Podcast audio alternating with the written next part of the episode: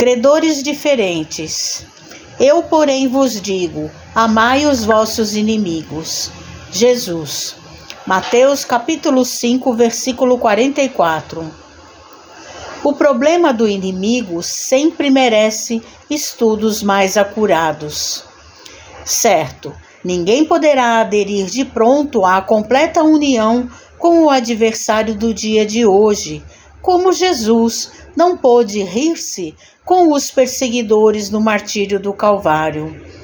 Entretanto, a advertência do Senhor conclamando-nos a amar os inimigos, reveste-se de profunda significação em todas as facetas pelas quais a examinemos, mobilizando os instrumentos da análise comum.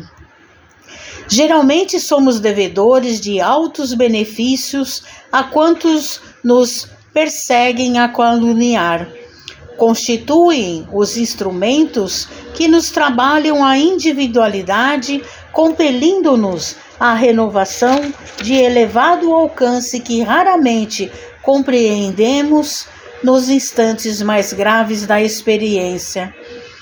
São eles que nos indicam as fraquezas, as deficiências e as necessidades a serem atendidas na tarefa que estamos executando. Os amigos, em muitas ocasiões, são imprevidentes companheiros, porquanto contemporizam com o mal, os adversários, porém, situam-no com vigor.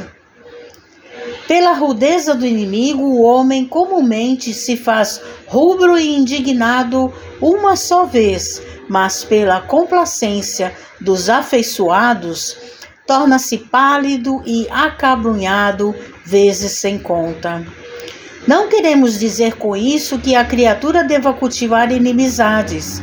No entanto, somos daqueles que reconhecem por beneméritos credores quantos nos proclamam as faltas. São médicos corajosos que nos facultam correstivo é difícil para muita gente na Terra a aceitação de semelhante verdade. Todavia, chega sempre um instante em que entendemos o apelo do Cristo em sua magna extensão.